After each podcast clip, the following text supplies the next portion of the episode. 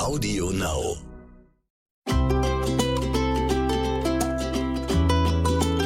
Herzlich willkommen bei Tierisch Menschlich, dem Podcast mit Hundeprofi Martin Rütter und Wissenschaftsjournalistin Katharina Adick.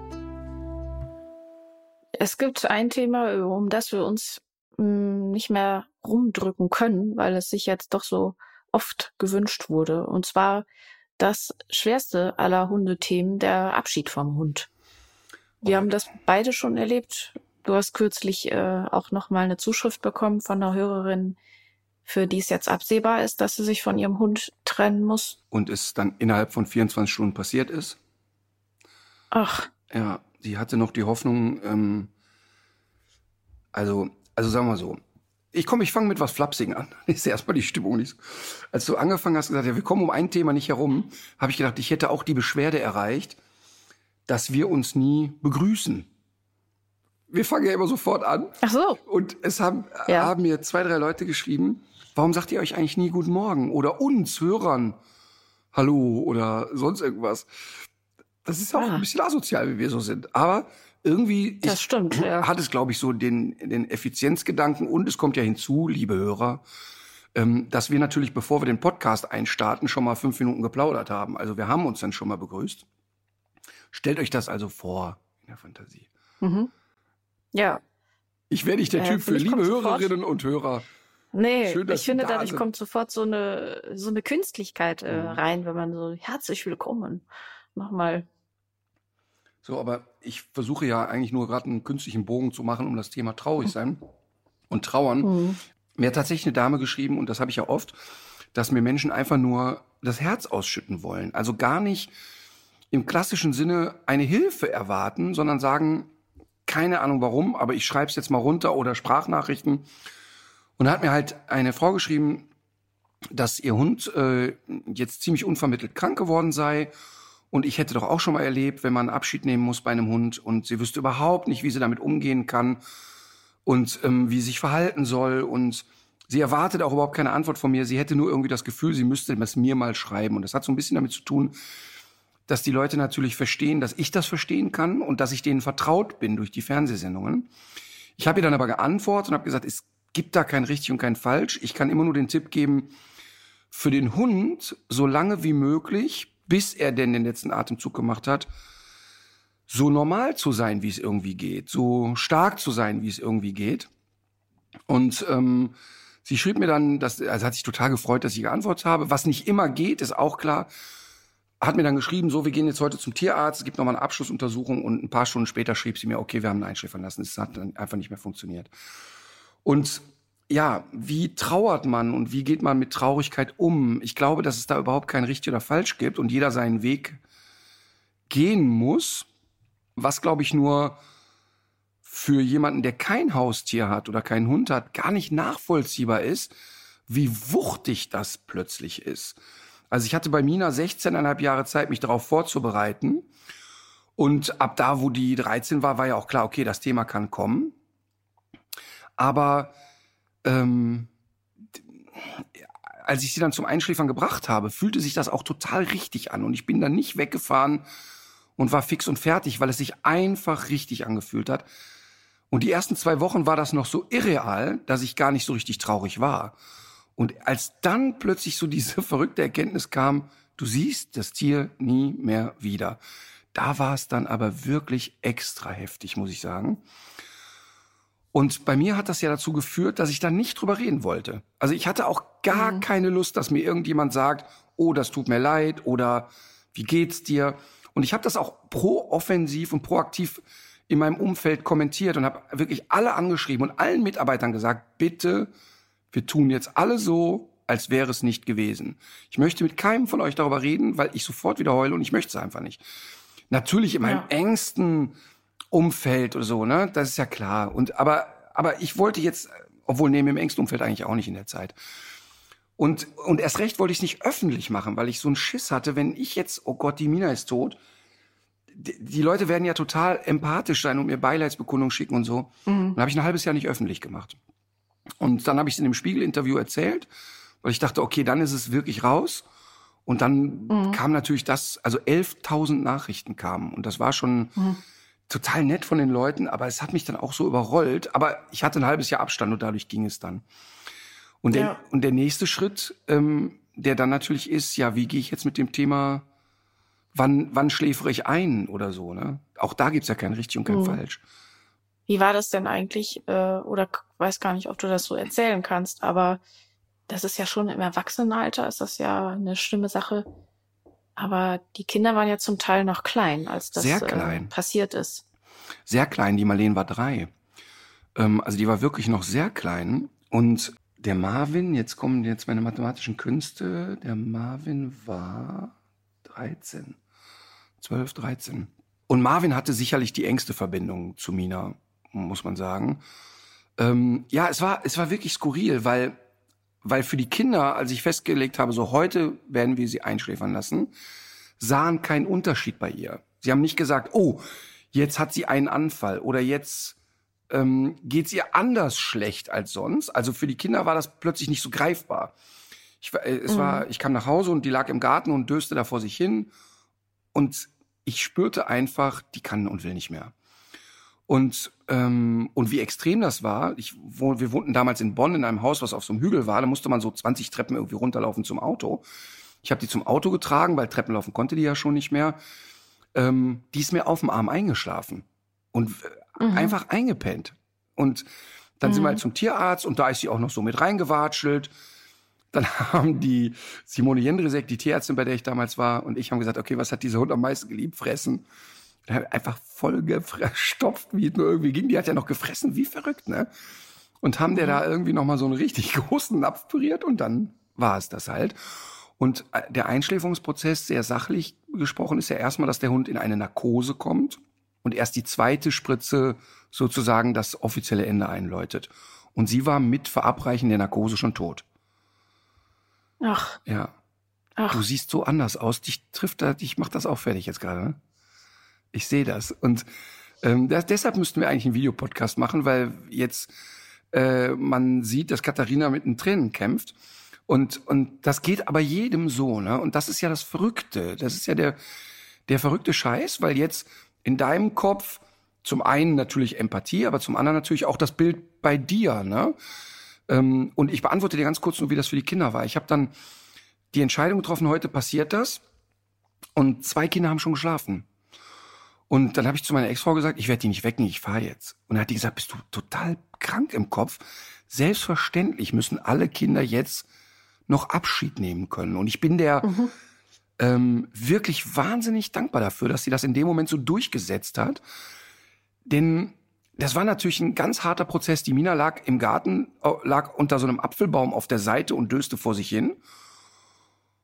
Und die Kinder waren alle dabei ist heftig jetzt. Und die waren alle so still und der Einzige, der redete, war der Marvin.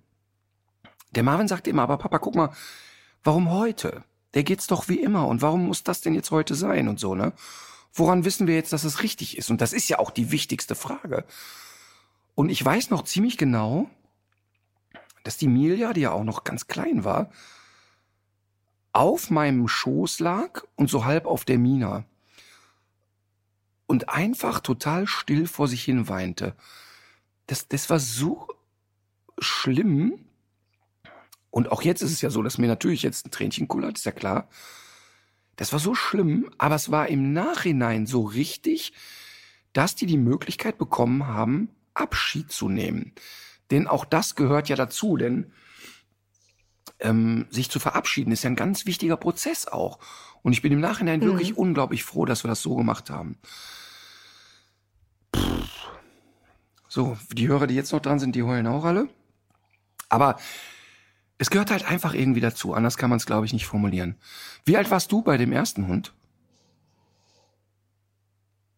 Ähm, ich glaube 17 oder 18. Und wie alt warst du, als du den Hund kennenlerntest? Um, ich glaube drei. Wahnsinn, ja, oder? Drei oder vier, zwischen drei und vier. Boah, heftig. Ja, das. Mm, ich glaube, was man sich vorher nicht so klar macht, ist, dass man, ähm, dass man sich von so vielem verabschiedet. Von vielen Erinnerungen. Mhm. Ich übernehme mal eben kurz, weil Katharina vor dem Mikro sitzt und weint. Ähm, äh, und ich kann das, ich kann das so nachempfinden und, und bei mir ist ja genauso. Ja, also bei mir kullert ja jetzt auch alles. Ich kann mich da ein bisschen mehr jetzt drauf konzentrieren. Ich habe ähm, mal ein Erlebnis gehabt. Ich war, ich glaube 2005 war das, bei Pastor Jürgen Fliege in der Sendung. Und in der Sendung saß Monty Roberts, der da ja schon nicht mehr ganz taufrisch war. Und ja. es ging in der Sendung darum, haben Tiere eine Seele? Und Monty Roberts saß da und hat von seinem ersten Pferd erzählt und hat geweint. Also, das Pferd ist wahrscheinlich vor 40 Jahren gestorben. Und der saß da und hat geweint. Und, und ich war so beeindruckt darüber und habe gedacht, Mann, Wahnsinn, was für ein Gefühl der da jetzt in sich trägt. Und dann tat er mir so leid und habe gedacht, Mann, der arme Mann, jetzt sitzt er hier im Fernsehen und weint. Und im Nachhinein fand ich das einen total schönen Moment, weil ich meine, was ist daran jetzt schlimm, dass wir beide hier sitzen und heulen? Das ist ja eigentlich überhaupt nichts Schlimmes. Und ähm, und ich glaube, dass Monty Roberts mit der Stärke da zu sitzen und in der Sendung wirklich, der hat wirklich geweint, weil er sich an das Pferd erinnert hat glaube ich, ganz vielen Menschen was gegeben hat. Und ich glaube jetzt dieser Moment hier, dass die Leute sehen, ja, guck mal, der Ritter heult ja auch bei seinem Hund. Das gehört einfach dazu. Aber sag noch mal, du, du hast gesagt, na ja, weil einem so bewusst wird, dass man von so vielen Sachen jetzt irgendwie Abschied nimmt. Ähm, ja, das ist ja, das sind ja, wie du so schon sagtest, das sind ja so viele Erinnerungen, die damit äh, zusammenhängen und ähm, eigentlich ja auch eine ganze das ist ja, ich, ich weiß noch, dass du es auch mal erzählt hast, du bist ja dann eine Weile, wenn du ins Hotelzimmer gekommen bist, auch noch, äh, hast du ja noch mal eine Schale Wasser erstmal hingestellt. Mhm. Und zwar nicht als Ritual, sondern einfach, weil ich gar nicht geschnallt habe, der Köter ist nicht da. Ja, genau. Und auch weil man das äh, im Kopf eigentlich dann alles weiß, äh, dauert es ja sehr lange, bis sich das Gemüt irgendwie auch so darauf einstellt. Ne? Total. Und überleg mal, jetzt sagst du, du warst 17 oder 18. Also ist jetzt ja so drei, vier Jahre her. Und trotzdem, ja, genau. und trotzdem haut dich das total aus den Schuhen jetzt, ne? Ja, voll. Ja, ja. Ja, aber eigentlich ist das doch was total Schönes. Ne? Also es ist ja eigentlich total schön, weil wenn man überlegt, es ist ja, ich sag bewusst das Wort, es ist ja überhaupt nicht, oder es ist ja total irrational jetzt.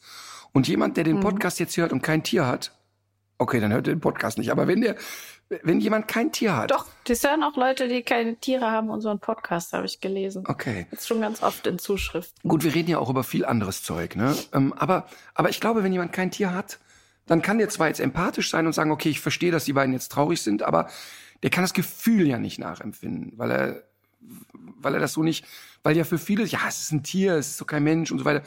Es ist ja auch kein Mensch, aber trotzdem gehört ja zur Familie dazu und diese, ja.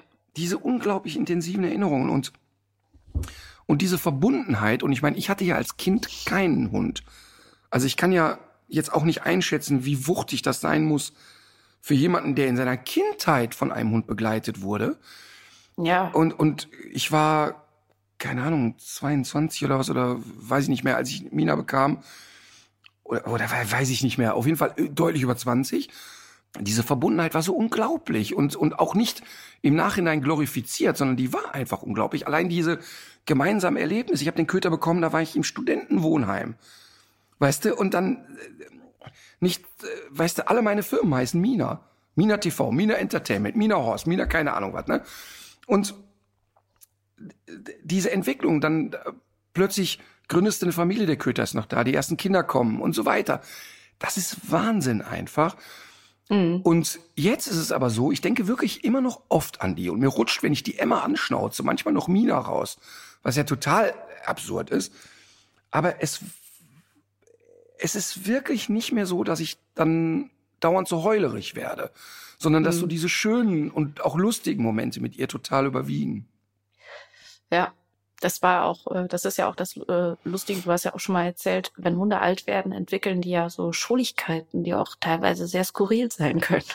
Äh, solche Geschichten sind ja, sind ja irgendwie auch witzig. Also bei ähm, unserer Bessie, das war eine, äh, ein sehr, sehr aus der Form geratener Rauhaardackel, der auch so gut wie keine äh, Erziehung genossen hat. Und Butter verteidigte. Ich habe es, glaube ich, schon mal erzählt. Und Butter verteidigte. Genau. Ja. Wir hatten einfach nur Glück, dass dies eben einigermaßen gut mit uns meinte. Äh, die war aber zu, zu, zwischendurch auch zu erstaunlichen sportlichen Spitzenleistungen in der Lage, wenn es zum Beispiel galt, an einen Glas Nutella äh, zu kommen.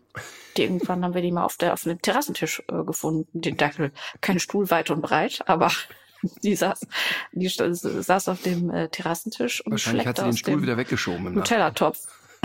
ja, genau. Und als die so alt wurde, kann ich mich auch noch an so eine Szene erinnern.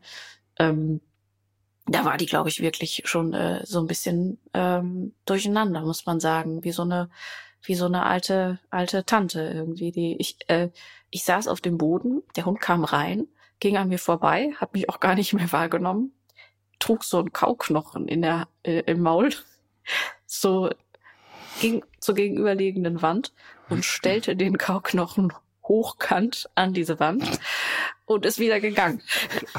Einfach mal ein Zeichen setzen. Aber so, ja.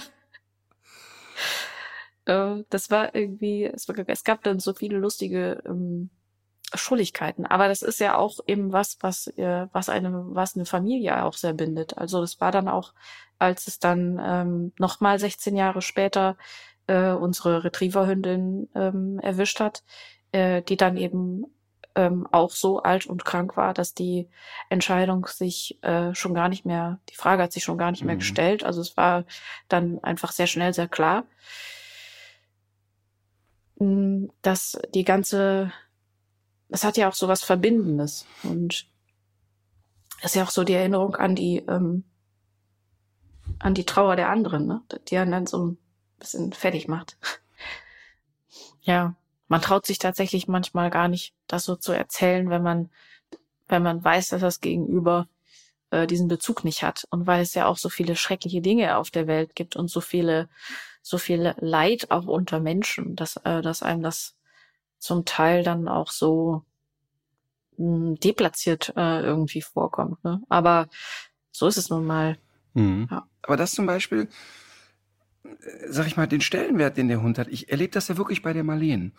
Und die Marleen ist natürlich gerade ein total typischer Teenager und die hat auch ja. nicht immer Bock, mit dem Hund spazieren zu gehen oder äh, sich drum zu kümmern oder zu bürsten oder irgendwas. Und ich akzeptiere das auch total und übernehme so gut ich kann auch Aufgaben mit. Ähm, aber Luna hat besonders dann einen ganz hohen Stellenwert, wenn Leni sich ungerecht behandelt fühlt oder wenn sie Sorgen hat oder wenn sie mhm. allen Teenager-Schmerz dieser Welt in sich trägt. Und dann ist das für die ein großartiges Gefühl, mit der Luna auf dem Bett zu liegen und zu kuscheln oder gemeinsam auf ihre Eltern sauer zu sein oder auf was weiß ich wen noch, ja.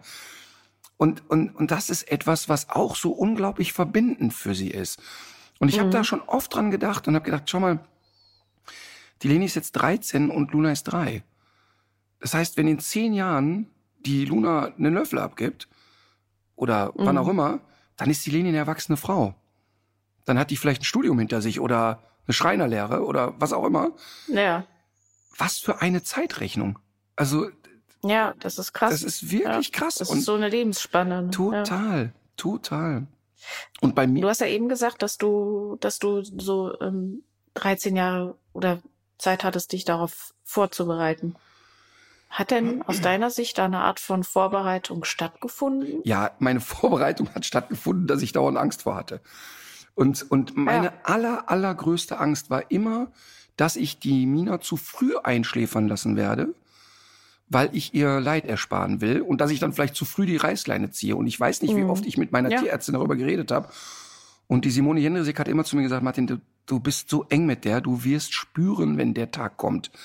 Und dann lass dich nicht beirren, wenn du diesen Tag spürst. Mhm. Ich, wenn du magst, gebe ich eine tiermedizinische Einschätzung, aber und ich werde dir auch, also wenn ich merke, dass du schrullig wirst und der Hund stirbt dir vor Leid, dann sage ich dir das schon. Aber das wird alles nicht passieren und das ist auch alles nicht passiert.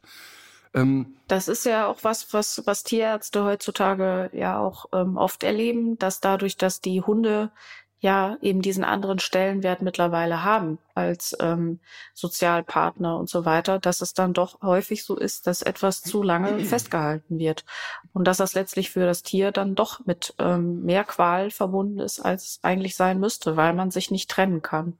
Das habe ich jetzt schon von mehreren äh, Tierärzten gehört, dass das so eine Sache ist, die den Beruf schwer macht Total. und schwerer macht, weil das doch stark zunimmt. Total, aber weißt du, es ist ja auch so individuell. Ich habe im Kölner Stadtwald bestimmt drei Jahre lang jeden Tag eine Frau getroffen, die ihren kleinen Hund in so einem Kinderwagen schob. Ja. Und die wurde jeden Tag aufs Neue beschimpft. Und hat immer gesagt, weißt du was, die können mich so am Arsch lecken, diese Leute. Dieser Hund kann nicht mehr lange laufen. Ja, der hat schwere Arthrosen, mhm. der kann keine langen Spaziergänge, aber dieser Hund ist der fröhlichste Hund auf dem Planeten. Und zwischendurch lasse ich ja. die auch wieder mal zehn Minütchen mitlaufen. Aber einen langen Spaziergang, so wie ich den gerne habe, kann die nicht mehr. Und die saß da wirklich, so ein kleiner West Highland Mix war das, saß da wirklich wie Frau Gräfin persönlich in diesem Ding, ja. maulte noch lustig von oben andere Hunde an, wenn die zu nah kamen. Und wenn die lief, war eh alles rund und so. Und ich fand das immer so nett und habe gedacht, aber guck mal, wir können doch nicht hingehen, nur weil jemand nicht mehr lange laufen kann, schläfern wir den ein. Das ist doch absurd. Du kannst doch nicht einen 88-jährigen also, Menschen einschläfern, weil der keinen Marathon mehr laufen kann. Und das ist, ja, und, also das, ne, und das ist eben genau das. Du musst dann wirklich sehr individuell entscheiden. Und meine Vorbereitung auf den Tod bei Mina hat natürlich gar nicht funktioniert. Hm. Ähm, gar nicht. Die Frage, wann der richtige Zeitpunkt ist, ist ja so die alles Entscheidende dabei. Aber dann geht's ja auch weiter. Also so das ganze Thema, hm, wie bestattet man so ein Tier dann richtig? Wie, wie habt ihr das gemacht? Also, ich hatte mich ja mit dem Thema Bestattung nie auseinandergesetzt, weil ich selber bei mir so gar keinen Bezug dazu habe. Also, ich bin Organspender, ich will alles, was bei mir noch funktioniert, spenden und im Zweifel auch einen dicken Zeh, wenn den einer haben will und dann ein, zwei, drei auf die Müllkippe. Also ich habe da überhaupt kein, also ich, es gibt ja Menschen, die wollen auch ihre eigene Bestattung so vorab mhm. inszenieren. Ich hätte gerne die und die Musik und das und das soll passieren. Verstehe ich auch, akzeptiere ich auch, aber für mich ist ja eine Bestattung eher für die Angehörigen und nicht für den, der da jetzt gerade in die Kiste geworfen wird. Ähm, von daher für mich überhaupt kein Bezug dazu. Also ich habe immer gesagt, ist, ist mir einfach wurscht. Und dann kam Joachim Vollenschier und sagt, hör mal, wie beerdigst du eigentlich nun? Du und Joachim, ihr kennt euch auch schon sehr lange. Ihr habt, glaube ich, deinen allerersten Drehtag Joachim, schon zusammen realisiert.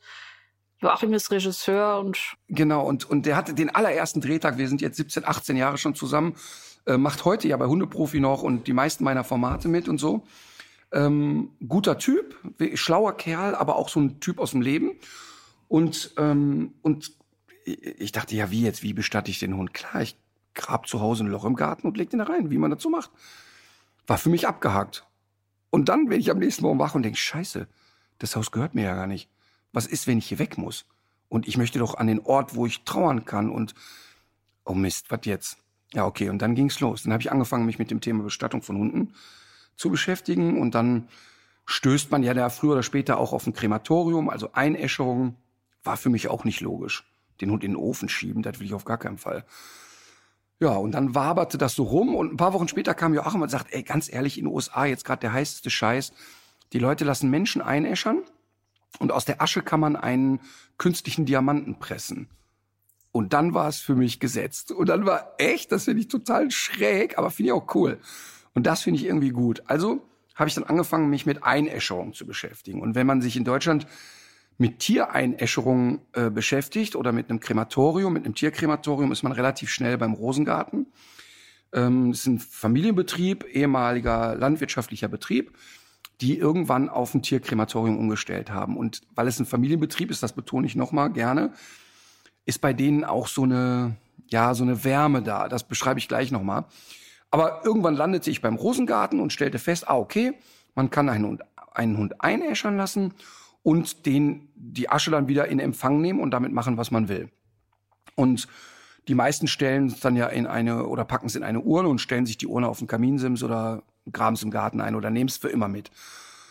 Du kannst aber auch die Asche dann nehmen und zu einem anderen Institut schicken und da einen Stein draus machen lassen. So, und jetzt war es aber so, ach, ich will aber erstmal wissen, wie das geht. Und dann habe ich recherchiert und dann bietet der Rosengarten ja so eine Einzelkremierung an, wo ganz klar ist, nur dein Hund wird da verbrannt.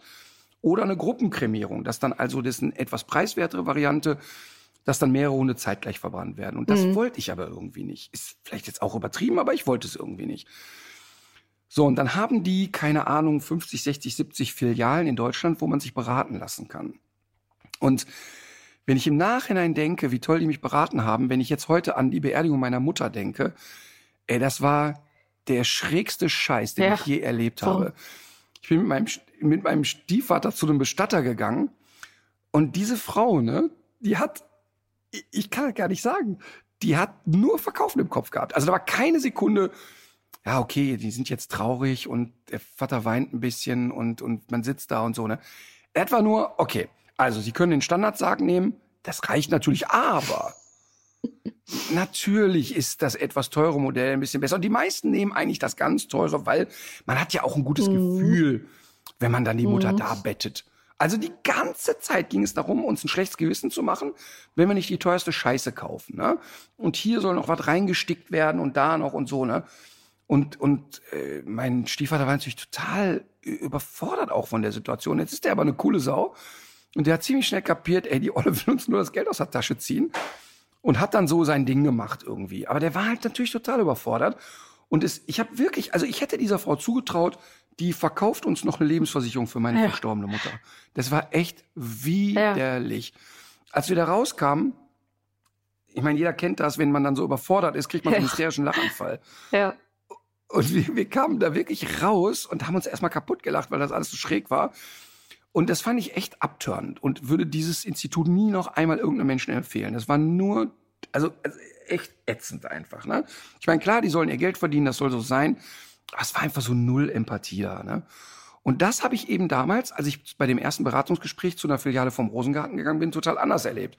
Ich hatte mich bewusst unter einem falschen Namen angemeldet, weil ich jetzt Angst hatte, oh Gott, wenn ich da hinkomme, dann ist irgendwie wieder Glitterfeld von der Decke und alle freuen sich, der Ritter ist da. Bin dann dahin. Ich denke schon, dass die dann relativ schnell geschnallt haben, wer ich bin. Aber du konntest sofort erkennen, dass so eine Grundempathie da ist. Also das heißt, ich hatte dann auch Zeit, traurig zu sein. Ich durfte dann da auch mal ein Tränchen mhm. vergießen. Und dann kriegst du halt ein Taschentuch gereicht und alle hatten Zeit. Es war nicht so, hier, zack, zack, zack, zack, zack, die Urne, bom, bom, bom, das und dann auf Wiedersehen, bitte überweisen Sie schnell. Aber es wurde mir auch aufgezeigt, was es für Möglichkeiten gab. Also, was für Urnen gibt es überhaupt? Wie funktioniert das alles? Es wurden auch einfach technische Dinge erklärt. Also mir wurde zum Beispiel auch erklärt, dass die ganze Bude TÜV zertifiziert ist. Also, dass es auch sozusagen technisch mhm. gut laufen wird. Und das hat mir sehr imponiert. Und dann bin ich da weg und hatte ein total gutes Gefühl und habe gedacht, okay, das wird der Ort sein. Bei dem werde ich, an, an die habe ich Vertrauen, da wird das so passieren. Und als es dann soweit war, du kannst dann ja, wenn der Hund beim Tierarzt eingeschläfert wird, holen die den Hund dann irgendwann da ab, nehmen den mit und kremieren den und dann kannst du halt die Asche in Empfang nehmen. Und das war wirklich mit dem, finde ich, angemessenen Respekt und dem angemessenen Maß an Traurigkeit, aber trotzdem mit einer total gesunden mhm. Professionalität. Mhm. Und das, das hat mich wirklich sehr äh, gepackt, muss ich sagen. Und ich habe äh, inzwischen ja viele Freunde ja. auch dahin geschickt, die dann zu anderen Filialen gegangen sind und die das Gleiche erlebt haben. Totale Empathie, totale Seriosität. Inzwischen kenne ich ja die Familie, die den Rosengarten betreiben, kenne ich ja inzwischen gut. Und ähm, wir haben ja auch inzwischen, da muss man auch kein Geheimnis draus machen, mhm. eine Kooperation mit denen und empfehlen die und finden es wirklich, wirklich super. Und ich durfte jetzt oft hinter die Kulissen gucken. Und was mir echt gefällt, ähm, dass der Arndt, also der, der Sohn der Familie, der das jetzt ja inzwischen federführend äh, betreibt, total aufrichtig ist und sehr darauf achtet, dass zum Beispiel auch mit den toten Tieren respektvoll mhm. umgegangen wird.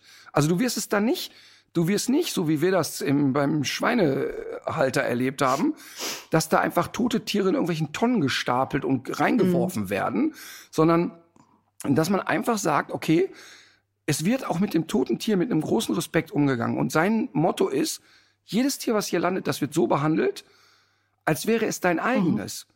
Und niemand würde seinen toten Hund mit Anlauf in irgendeine mhm. Gefriertruhe ja. werfen. Und das finde ich wirklich total schön. Und er hat mir eine Geschichte erzählt, ich plaudere die jetzt einfach aus, in der Hoffnung, dass er mich nicht wirkt. denen ist mal ein Fehler unterlaufen. Da hat jemand eine Einzelkremierung bestellt, also Hund wird einzeln verbrannt. Und es ist falsch gelaufen. Die haben den Hund mit mehreren Hunden gemeinsam verbrannt. So, guter Rat teuer, weil die ja jetzt nicht die Einzelasche mhm. kriegen. So, und dann, der sagt, das war wirklich der schlimmste Moment überhaupt in seinem Berufsleben. Weil jetzt musst du mit einem Blumenstrauß zu der Familie fahren und sagen, Leute, wir haben Scheiße mhm. gebaut. Das ist ja. uns passiert. Und der sagt, das war so schlimm für mich dahin zu fahren, weil ich so nach, die haben ja selber Hunde natürlich auch und können sich da so reinversetzen und sagt, ey, der Gedanke, ich möchte doch die Asche meines Tieres wieder haben und jetzt ist das mhm. schief gelaufen. Boah, der sagt, das war wirklich furchtbar und dann dahin gefahren und denen das erklärt und gebeichtet und so. Der sagt, die war natürlich stinksauer und auch zu Recht stinksauer. Ja. Der sagt, klar, die wussten zu schätzen, dass ich jetzt ehrlich war, aber es änderte natürlich nichts nee. an der Sache. Und dann, und, und dann habe ich gesagt, sag mal, hast du denn nicht eine Sekunde versucht, das hm. zu vertuschen? Es wäre doch vielleicht hm. auch menschlich gewesen. Sagt er, ja, stimmt, aber es, der sagt, ich hätte das so mit mir rumgeschleppt. So kann ich sagen, ich habe einen Fehler gemacht. Den, das hat mich auch noch lange begleitet, aber ich habe einfach die Katze aus dem Sack gelassen. Das ist ganz beeindruckend. Und das ist dass wirklich der mit was für einer total Ernsthaftigkeit der sein, seine Arbeit da betreibt. Volle Pulle. Und ich glaube, dass der auch natürlich elterlich so hm. geprägt mhm. ist, als der, also als seine Eltern das Tierkrematorium gebaut haben, ich sag jetzt vor 20, 25 Jahren, die wurden natürlich da im Ort erstmal belächelt. Die haben alle gedacht, jetzt ist der Bauer mhm. durchgeknallt. Der fängt jetzt an, Tiere zu, äh, zu, zu bestatten. Also es gibt ja den Rosengarten als Bestattungsort auch tatsächlich. Ähm, total schöner Ort. Der ist auch geöffnet. Die Leute können da spazieren gehen, können da Anteil nehmen und so. Es ist wirklich schön gemacht. Aber er sagt, ich bin natürlich als Jugendlicher und als Kind so geprägt worden darauf, dass man mit Tod sehr respektvoll umgeht und dass es einfach für denjenigen, der sich von jemand verabschiedet, der, der Vater hat mir erzählt, wenn wir, auch als Landwirte, wenn, wenn wir hier eine tote Maus, eine Katze oder sonst was hatten, es wurde immer mit den Kindern gemeinsam ja. beerdigt. Es wurde immer ein kleines Holzkreuz gebaut, ein Stein draufgelegt, was auch immer. Und das merkt man, das merkt man dem Arndt wirklich an, dass der bei dem Thema ja. sehr klar ist und sehr auch kompromisslos ist und sagt, das ist überhaupt nicht verhandelbar. Ähm, und der sagt, das ist natürlich auch bei der Schulung des eigenen Personals so wichtig, nämlich zu sagen, Leute, habt im Kopf, es könnte euer Hund oder eure Katze oder die bauen gerade ein Pferdekrematorium. Mhm. Ähm, also bauen das sogar so groß jetzt, dass man da Pferde mhm. bestatten könnte. Was ja erstmal verrückt ist, aber eine, finde ich, eine total gute ja. Idee. Aber was ich nur sagen will, ist, die haben mir auch bei dem Prozess des Trauerns geholfen, weil die Sorge, die du ja hast, und das ist echt egal, ob du einen Menschen oder ein Tier beerdigst, ist ja auch, oh, wie mache ich das jetzt? Wie organisiere ich das? Und wer kümmert sich mit? Was darf ich rechtlich ja. überhaupt? Und was ist erlaubt, was ist nicht erlaubt und so, ne? Und das war einfach eine mega Begleitung, das kann ich nicht anders sagen. Und ähm, das muss ja jeder für sich selber wissen. Und es ist natürlich auch total okay nach wie vor, wenn einer sagt, ey, ich begrabe meinen mhm. Hund im Garten. Das ist auch eine schöne Form. Das ist ja auch total ja. in Ordnung. Aber für mich war eben die Einäscherung und dann noch in Verbindung mit dem Stein. Ja, genau. Wichtig. Du hast ja dann noch äh, dich dafür entschieden, diese Asche zu einem Stein pressen zu lassen. Ja, weil das war wirklich äh, die Entscheidung, weil Joachim mir da von diesen amerikanischen Familien erzählte und ich fand das erstmal natürlich total schrullig.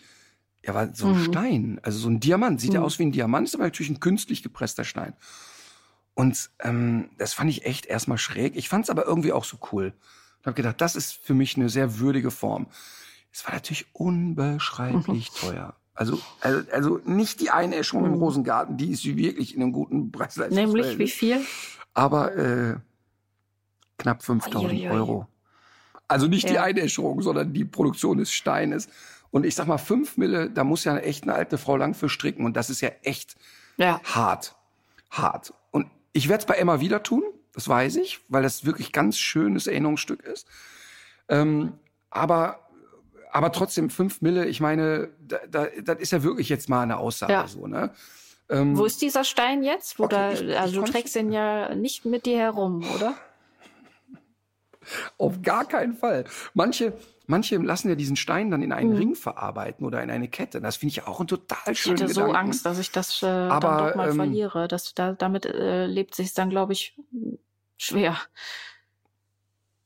genau das. Und das, das wäre auch überhaupt nicht. Also, da, also ich verliere ja sowieso alles immer. Also ich habe, wenn ich auf Reisen bin, auf Tour im Hotel. Also ich glaube, ich glaube, dass Apple alleine dadurch leben kann, weil ich jede Woche zwei neue Ladekabel kaufen muss, weil ich immer irgendwo ein scheiß Ladekabel stecken lasse.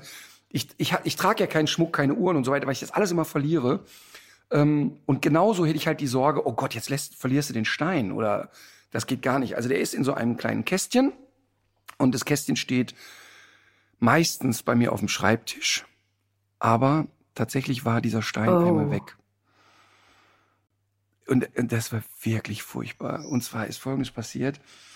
Das ist so, boah, ich sag mal gefühlt, nee, oder ziemlich genau, sogar drei Jahre her.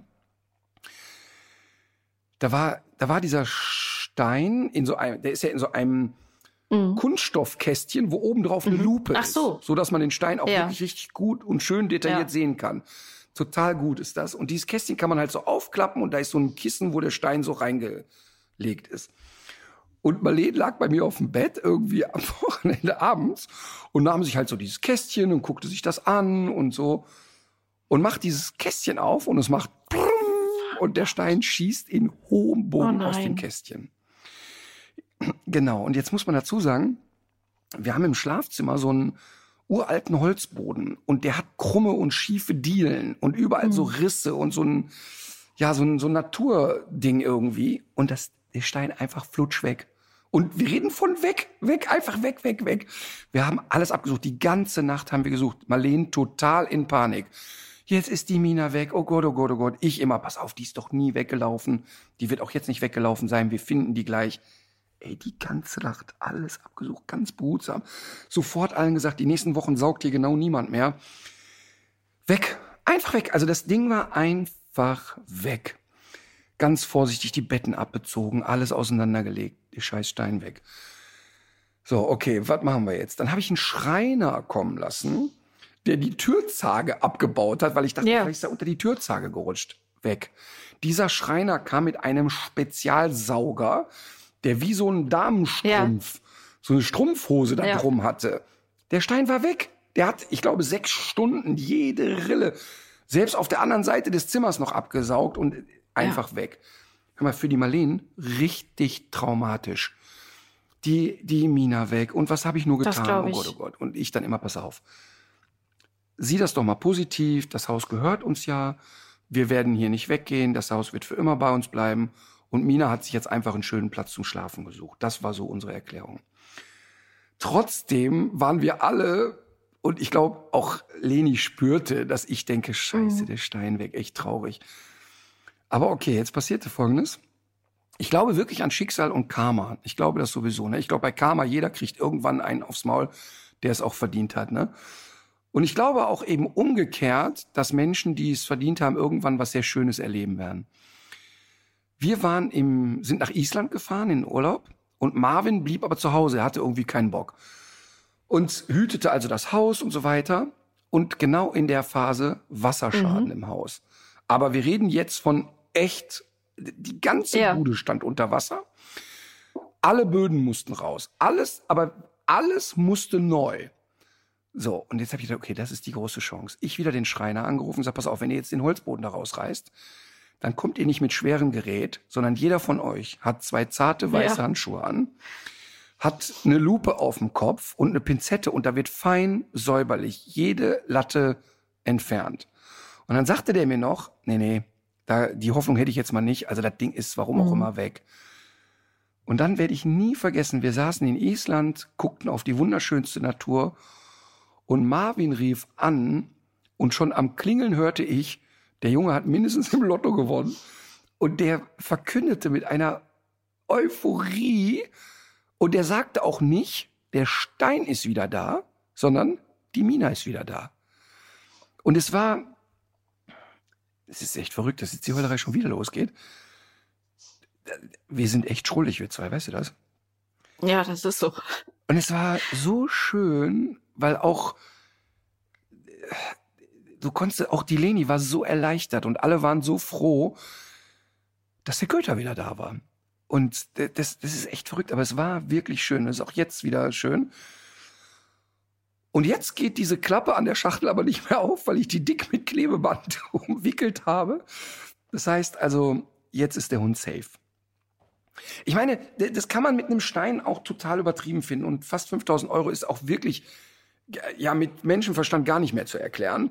Und ähm, wie du ja weißt, bin ich nicht so international renommierter Geldausgeber. Ähm, ich äh, gebe ja wirklich selten viel Geld für Quatsch aus, aber für mich war das auch kein Quatsch. Okay, jetzt ist es ja so, ähm, man ist danach ja einfach sehr lange traurig. Und mh, hm, da gibt's ja jetzt irgendwie auch keine Vorgaben, ab wann man, ab wann man wieder äh, funktionieren muss, sozusagen. Es ist ja bei jedem sehr unterschiedlich auch, wie einen diese Trauer auch beeinträchtigt. Und das ist auch nicht sofort was Pathologisches. Also wenn man das auch, wenn man auch nach, nach zwei oder vier Jahren merkt, dass es einen äh, immer noch traurig macht und beschäftigt, dann ist das ja dann, dann ist das ja ganz normal. Heute neigen ja viele Leute dazu, sowas auch so direkt zu pathologisieren. Aber eigentlich ist das ja ein Prozess, der wirklich sehr lange Jahre anhält. Ja, total. Und auch, also, also, also wer, wer das als krankhaft wahrnimmt, dass man ein paar Jahre später nach einem Verlust noch traurig sein kann. Ich meine, wenn jemand mhm. ähm, vier Jahre lang nicht arbeitsfähig ist, dann sollte der sich Hilfe suchen. Und das meine ich ja, ja. wieder, weil das ist ja oft so, ne, wenn man sagt, die Hilfe, haben die Leute ja direkt im Kopf, dass man es blöd meint. Das meine ich ja genau nett. Also weißt du, wenn ich Knieschmerzen mhm. habe, gehe ich zum Orthopäden. Also genau. wenn ich genau. jetzt merke, dass mich das so aus den Schuhen haut, dass ich plötzlich nicht mehr alltagstauglich bin. Und ich habe übrigens, nachdem äh, Mina gestorben ist, habe ich, ich glaube, drei Wochen lang alle Tourtermine abgesagt. Wäre nicht möglich gewesen. Ich hätte und zu der Zeit war das Programm noch Hund Deutsch. Da gab es eine riesengroße gezeichnete oder gemalte Mine auf der Bühne. Ich hätte keine ja. Chance gehabt. Wäre nicht, wäre einfach nicht möglich gewesen. Und ja. da ich auch zwei Nummern über Mina im Programm hatte, keine Chance. Und das hat auch jeder verstanden. Das, also wer, wer, wer das nicht verstanden hätte, der hätte mich auch wirklich sonst wo lecken können. An der Hundepfote. Ja. Mm, irgendwann kommt ja dann im Laufe der Zeit dann doch nochmal die Frage auf, also ich meine, das Leben mit Hund ist ja sowieso eigentlich schöner als das Leben ohne Hund, jetzt mal ganz abgesehen von dem konkreten Fall. Und man fragt sich, ob man, ob man vielleicht wieder darüber nachdenken kann, äh, so einen neuen Hund ins Leben zu lassen. Dazu gab es auch eine höhere Frage, ob es dazu den äh, richtigen Zeitpunkt gibt oder ob man aufpassen sollte, dass man das nicht zu früh macht, ob man sich selber äh, irgendwie so eine Mindestzeit geben sollte, um das, äh, um das zu verarbeiten. Ja. Also ich, also ich persönlich habe in meinem Umfeld erlebt, Samstagnachmittag ist der Hund eingeschläfert worden. Alt, lange Krankheit, total richtige Entscheidung. Montagmorgen Tierheim, neuen Hund gefunden, mitgenommen. Da ah, muss das ich, klingt eigentlich nicht gesund. Nee, da habe ich auch, ich habe auch gezuckt und habe ich habe es nicht ausgesprochen, weil ich es übergriffig mhm. gefunden hätte, weil niemand hatte mich gefragt. Ähm, hätte ich mich vorher gefragt, hätte ich es ehrlich gesagt, aber so habe ich nicht also es nicht kommentiert. Ich habe aber gemerkt, dass mein Kopf mir sagt, Leute, das ist keine kluge Entscheidung. Mhm. Und es war die klügste Entscheidung, die die nur treffen konnten. Die waren so happy, happy, happy, happy mit dem neuen Hund. Und gar nicht im Sinne von, ja, aber der andere Hund spielt jetzt keine Rolle mehr. Überhaupt nicht. Im Gegenteil. Die, die, die, haben, die waren sehr schnell ähm, in der Lage, sich auf den neuen Hund auch einzustellen auch ja. sozusagen ähm, das mitzugehen und, und waren offen. Trotz alledem haben die noch sehr lang getrauert. Ja. Ähm, also von daher, für die beiden Menschen war das sowas von richtig. Für mich gar, gar keine Chance. Man darf nur mhm. nicht den Fehler machen, die Sachen, die man selber nicht richtig findet, ähm, als den Maßstab zu nehmen. Das stimmt, und, ja. Und für die haben, und für die war das total richtig. Und und die haben so eine gute und enge Verbindung zu diesem Hund aufgebaut. Also die sagen im Nachhinein, das hat bei der Trauerarbeit total geholfen. Bei mir ja. war das anders. Ich war ähm, äh, zwei Jahre lang gar nicht in der Lage, mich auf einen Hund emotional einzulassen. Und und weißt du, das Verrückte ist ja, und daran merke ich immer um mich herum, wer mich wirklich versteht, mein enges Umfeld, da hat nie einer gesagt, nicht ein einziger Mensch hat gesagt, hör mal, wird jetzt nicht mal Zeit für einen Hund? Oder ähm, es wäre doch gut. Es gab aber Menschen um mich herum, die gesagt haben, aber hör mal, du kannst du nicht als der Hundeprofi ohne eigenen Hund durch die Welt latschen. Mhm. Und, und weißt du, ich habe in dem Moment immer gedacht, ihr abgefuckten Leute, glaubt ihr ernsthaft, dass ich mir einen Hund anschaffe, Darum weil geht's. ich glaube, es äh. passt in ein Marketing-Tool oder es gehört äh. sich gefälligst so. Ganz ehrlich, ja. das ist für mich ein Familienmitglied. Und wenn ich gerade emotional nicht so weit bin, für mich war ja klar, ich werde jetzt nicht ein Leben lang ohne Hund sein. Aber der Punkt mhm. war einfach noch nicht da. Fertig. Und dann ähm, hat es ja wie so oft der Zufall gebracht. Dann kam ja äh, Conny in mein Leben und sie brachte eben die Ritschbeckhündin Abby mit. Und, mhm. und das hat sofort gematcht und ich mochte diesen Hund sofort total und der war und Abby hat's einem da auch, ähm, also mir jedenfalls sehr leicht gemacht. Mhm. Die, die war ja ein Hund, der so sehr äh, eigenbrötlerisch, würde ich jetzt fast nennen, war, der sich auf andere Menschen gar nicht so eingelassen hat. Und die hat aber sehr schnell kapiert, wie ich ticke. Und ich habe sehr schnell kapiert, wie die tickt. Und dadurch, dass wir von Anfang an gesagt haben, pass auf, wir haben jetzt erstmal kein großes Anspruchsdenken aneinander. Ähm, wir teilen jetzt unser Leben und das sehr gerne. Das hat gedauert drei Wochen, da waren wir total eng. Also wirklich eng mhm. miteinander. Und die ja. war dann echt so ein Door-Opener, wo man jetzt gesagt hat, okay, da ist jetzt jemand. Ähm, weil aber ja die Pendelei zwischen, zwischen Wien und Köln immer so war, ähm, war das auf jeden Fall ein Türöffner und dann saß eben Emma irgendwann vor der Tür und dann war es ja sowieso um. Aber zum Thema Trauen, es gibt, es gibt da kein richtig und kein falsch und es gibt auch keine Zeit. Das ist ja genau das Gleiche ich weiß noch, als, als mein Stiefvater dann so ein bisschen drucksend erklärte, er hätte da jetzt eine andere Frau kennengelernt und so, ne? Ähm, mhm. Wir haben uns alle total für den gefreut und haben gesagt, ey, zieh dir mal rein, was der Typ in der Sterbephase meiner Mutter geleistet hat. Die war, ja. ey, die war fünf Jahre lang höchst betreuungsbedürftig. Die konnte keine Sekunde alleine lassen. Und er hat das ohne mit der Wimper zu zucken durchgezogen. Der hat die jeden Tag so genommen, wie sie war, mit allen Höhen und Tiefen. Und da soll ja. der nicht das Recht haben, eine neue Frau kennenzulernen? Wie idiotisch ist der Gedanke? Mhm. Und ähm, natürlich war der froh und erleichtert, dass wir als Kinder meiner Mutter so denken. Ähm, und das war total gut. Und genauso finde ich, muss nach dem Tod eines Hundes auch ja das Leben irgendwie weitergehen. Also ich glaube mhm. nicht, dass die Mina auf einer Wolke sitzt und sagt, ey, jetzt findet er aber die Emma nett. Das ist ja Quatsch. Aber man muss eben irgendwann ja. kommt der Moment, wo man sich dann öffnet. Und wenn der sich nicht, wenn der nicht kommt, dann ist der eben auch nicht mehr da. Ich weiß, ich, ich, also ich, ich kann mir jetzt erstmal nicht vorstellen, ohne Hund zu leben, langfristig gesehen. Aber wenn Emma irgendwann stirbt, ich sag mal mit, ich denke mal, dass die so 31 werden wird, ähm, ja. dann weiß Sie ich macht ja auf jeden Fall nicht. den Eindruck. nee, ich glaube leider nicht die ist nicht rund. Also ich glaube zum Beispiel bei Emma nicht, dass die so alt wird wie die Mina. Hm. Bei Mina wusste ich immer irgendwie, das habe ich echt sehr schnell gemerkt, die ist irgendwie so latent unkaputtbar, die wird alt. Mhm. Ist natürlich äh, esoterischer Quatsch, weil ich jetzt erzähle. Da gibt's ja keine mhm. wissenschaftliche oder keine, also es ist einfach ein Bauchgefühl. Und die Emma ja. ist ein Hund, der einfach nicht so rund durchs Leben läuft. Also ich kann mir nicht vorstellen, also ich glaube, so 13 kriegen wir schon irgendwie hin.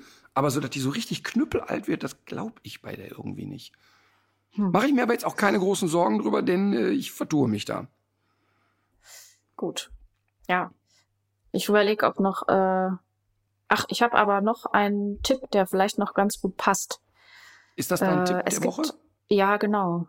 Okay. Ähm, und zwar ist das ein Format bei Netflix. Dogs heißt es.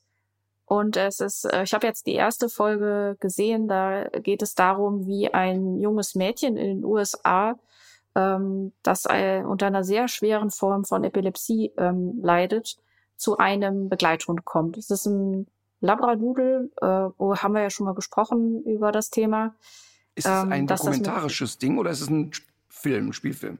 Nee, es ist ein äh, dokumentarisches Ding, aber man muss dabei sagen, es ist wirklich auch sehr cineastisch ähm, erzählt. Also mhm. die Bilder sind wirklich kinoreif. Die haben eine sehr, es ist, geht, also ich, ich weiß nicht, ob ich schon mal gesehen habe, dass es so gelungen ist, so diese extreme emotionale Bindung zwischen Mensch und Hund bildlich so aufzulösen. Also über das Thema habe ich auch selber schon ein paar Reportagen gesehen. Aber was dieser Hund für diese ganze Familie bedeutet, ähm, auch für die kleine Schwester, die dann natürlich aber auch das Problem hat, ähm, dass sie ja so eine enge Bindung zu dem Hund gar nicht aufbauen darf, weil der Hund mhm. muss ja seine ganze Aufmerksamkeit eben auf die auf die äh, Schwester mit mit der mit der Epilepsie richten. Also da sind sehr viele hochemotionale äh, Momente drin. Ich habe auch da schon sehr viel geheult. Aber es ist es ist einfach sehr schön erzählt, weil es wirklich so den Kern dieser Bindung trifft und weil es auch verschiedene äh, Lebensgeschichten gleichzeitig erzählt und wirklich, äh, wirklich interessante und, und intensive Einblicke in das Leben dieser Familie liefert. Es gibt verschiedene ähm, Folgen. Die nächste, die ich jetzt aber noch nicht ganz gesehen habe, da geht es um einen jungen Syrer, der es nach Deutschland geschafft hat, der äh, geflohen ist, weil er sonst eben in einen Krieg eingezogen worden wäre, mit dem er nichts zu tun hat und in dem er wahrscheinlich auch nach wenigen Wochen eben gestorben wäre. Und er hat seinen Husky aber in, äh, ich glaube, Aleppo zurücklassen müssen. Und da geht's um die, den Weg, diesen Hund ähm, nach Berlin zu bekommen. Und auch da ist es wieder so, dass der Hund die Lebensgeschichten von so vielen Menschen berührt und äh, es nicht nur um diese eine Mensch-Hund-Beziehung geht, sondern dass da drüber eigentlich ganz viele elementare Dinge über das Leben erzählt werden und natürlich auch über diesen schrecklichen Konflikt, äh, der das Leben der Leute da so auf den Kopf gestellt hat. Also ein äh, richtig tolles Format, ähm, zumindest was ich von den anderthalb Folgen gesehen habe, Dogs bei Netflix. Ich habe es tatsächlich auf Englisch geguckt. Ähm, ich hoffe, dass es in der deutschen Synchronfassung auch so gut ist. Aber äh, ja, ist auf jeden Fall eine Empfehlung. Okay. Ich habe auch eine Netflix-Empfehlung, das ist echt lustig. Ähm, und zwar die Serie Lupin. Wird geschrieben L-U-P-I-N. Ah. Hast du es gesehen? Ja. Ja, ich habe schon ein, zwei Folgen geguckt. Und zwar muss man, also ich, ich lese mal den Text vor. Äh, inspiriert von den Geschichten über den Meisterdieb Arsène Lupin entscheidet sich der Dieb Hassan Diop, seinen Vater zu rächen zu rächen. Dafür muss er eine alte Rechnung mit einer wohlhabenden Familie begleichen, die, seinen, die seinem Vater großes Unrecht zugefügt hat. Man muss der Serie ein bisschen verzeihen, finde ich, dass es in den ersten drei, vier Folgen, ich will mal sagen, hier und da mal eine profane Lösung gibt für den Helden. Mhm. Das muss man der Serie ein bisschen verzeihen. Warum ich die Serie aber empfehlen möchte, ist, ich ähm, kann mich an dem Schauspieler nicht satt sehen. Der, ähm, der die Hauptrolle spielt, der Hauptprotagonist äh, sozusagen, ist Omar Sy. Ich weiß nicht, ob er Sy mhm. ausgesprochen wird, SY, der auch bei Ziemlich Beste Freunde mitspielt. Und ja. Omar ist eigentlich äh, französischer Komiker. Der ist äh, in, in Frankreich, der ist 1978 geboren, ist in Frankreich ein, ein totaler Star als Komiker. Und ich habe noch nie ein derart ausdrucksstarkes Gesicht gesehen. Und die Serie Le Pen lohnt sich deshalb, weil es so viele Momente gibt, wo der so spitzbübisch in die Kamera schmunzelt mhm. und man hat so man darf ja nicht vergessen, der ist ein Dieb. Der ist also ganz weit ja. weg von der Gute oder so. Ja. Der ist aber ähm, wirklich unfassbares Gesicht hat er. Und es gibt ja viele Zeitsprünge, wo er in seine Kindheit oder Jugend springt. Und der Junge, der ihn als Kind spielt, der hat das genauso. Das ist Ach, wirklich, cool. als, als wenn die den klein gemorft hätten. Das ist wirklich ja. zauberhaft. Also, die Netflix-Serie Lupin. Mhm. Gut. Mein so, ähm, Kommen wir wieder zu deinem komischen Musikgeschmack? Äh, ist wieder einmal etwas von Wilco. One Sunday Morning heißt das Lied und passt eigentlich gut in diese Heulbojen-Folge. Es geht um ein sehr komplexes Vater-Sohn-Verhältnis, das eines Sonntags einfach endet, weil der Vater verstirbt. Äh, ist zwölf Minuten lang und ich finde so eins der schönsten Lieder, die ich so in den letzten Jahren entdeckt habe. Heute geben wir es uns aber richtig, fast traurig sein anbelangt. okay, ich werde von der Band Juli etwas vorschlagen. bin nicht unbedingt ein Riesenfan der Band Juli, aber es gibt ein Lied, das heißt Wir beide. Und mhm. ich mag das wirklich gern, weil das auch so romantisch und auch so, sagen wir mal, ja, es ist romantisch, aber es ist so, so muss man miteinander sein irgendwie. Juli, okay, wir das kenne ich nicht, das höre ich mir mal an. Gut. Ja, dann äh, werden heute bei den Zuhörern viele Taschentücher verbraucht worden sein, befürchte ich. Ähm, und äh, alle werden jetzt zu Hause ihren Hund noch mal knutschen, an den Pfoten schnüffeln und lecken und froh sein, dass der Hund noch da ist. So ist es. In diesem Sinne. Legt euch wieder hin. Legt euch wieder hin.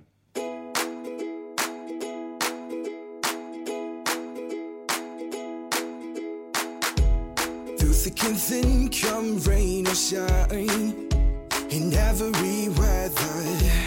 I've got your back and you got mine. We're walking together, long roads and winding alleys, side by side. Mountain tops and lowest valleys, you and I. Yeah, you can make most any place feel like we're at home. Simple recipe. Love and warmth and loyalty. A friend like you is all I need. A friend like you is all I need. Whenever I'm down, you cheer me up. You find your way and you know it. When I worry too much, you make it stop. And take me back to the moment when gets cold, you're there to keep me warm. And after a dark night, you brighten up my morning.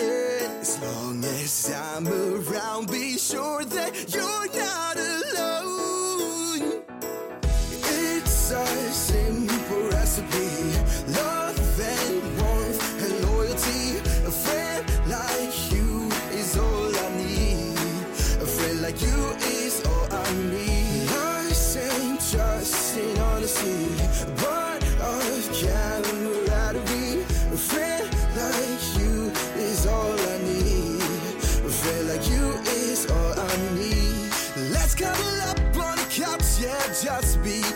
It's Saturday. And hey, don't give me the droopy eyes. The food is mine.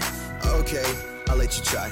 It's a simple recipe. Love and warmth and loyalty. A friend like you is all I need. A friend like you is all I need. It's a simple recipe. Love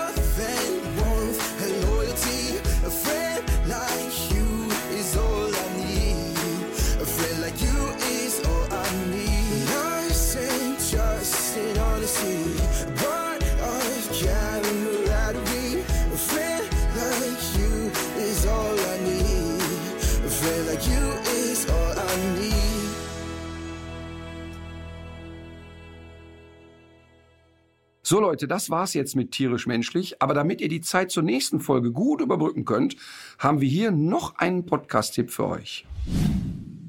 Hi, ich bin Philipp und mein Podcast heißt Verbrechen von nebenan, True Crime aus der Nachbarschaft. Warum aus der Nachbarschaft?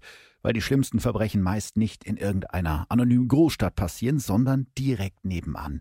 In meinem Podcast spreche ich mit meinen Gästen über die spektakulärsten deutschen Verbrechen und spannendsten Kriminalfälle der letzten Jahre. Ich würde mich freuen, wenn ihr mal reinhört. Tschüss.